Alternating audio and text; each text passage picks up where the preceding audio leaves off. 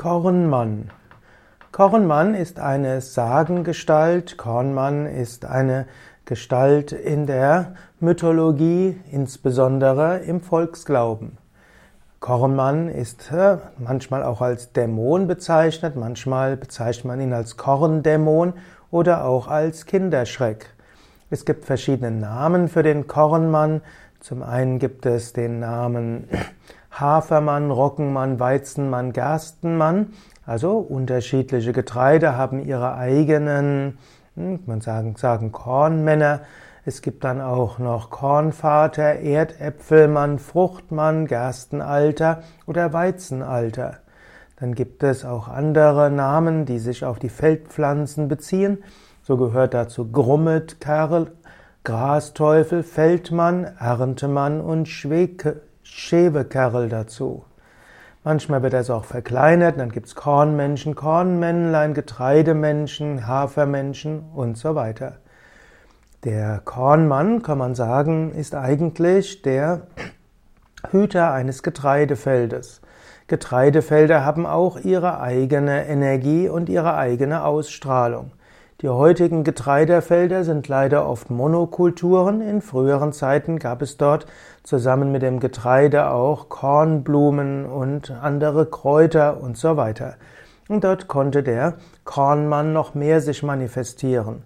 Wenn du über ein Getreidefeld schaust, dann spüre in dieses Getreidefeld hinein. Du wirst in dem Getreidefeld auch Lichtwesen spüren können, denn das Wachstum der Pflanzen ist eng verbunden mit den, mit den Lichtwesen, die sich um Pflanzen kümmern. Der Kornmann ist allerdings ein Erdgeist.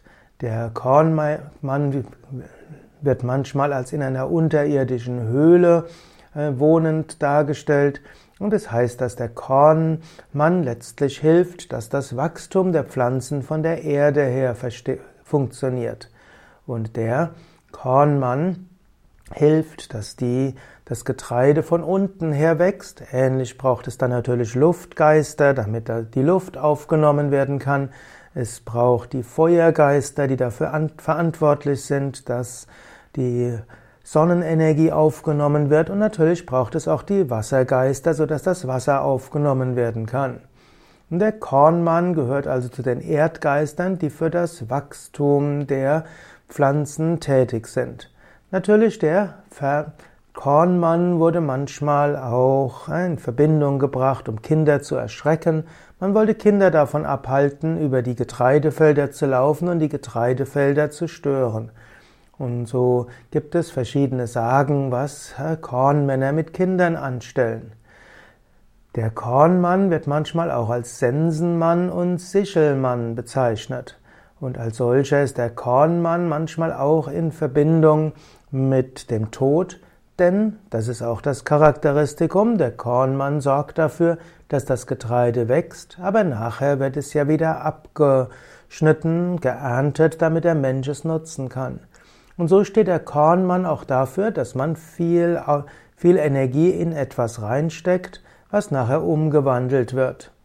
Kornmann nimmt manchmal auch die Natur eines Irrlichtes an und manchmal wird der Kornmann auch als Aufhocker bezeichnet. Wenn du das nächste Mal in ein Getreidefeld gehst, versuche Kontakt aufzunehmen mit den Wesenheiten des Getreidefeldes. Feinstoffwesen, Naturwesen sind nicht nur in Wäldern und Wiesen und Quellen zu finden, sondern eben auch in den Feldern. Und gerade Felder, die auf Biolandbau beruhen, haben eine große Verbindung mit den Pflanzengeistern, den Naturgeistern für Pflanzenwachstum.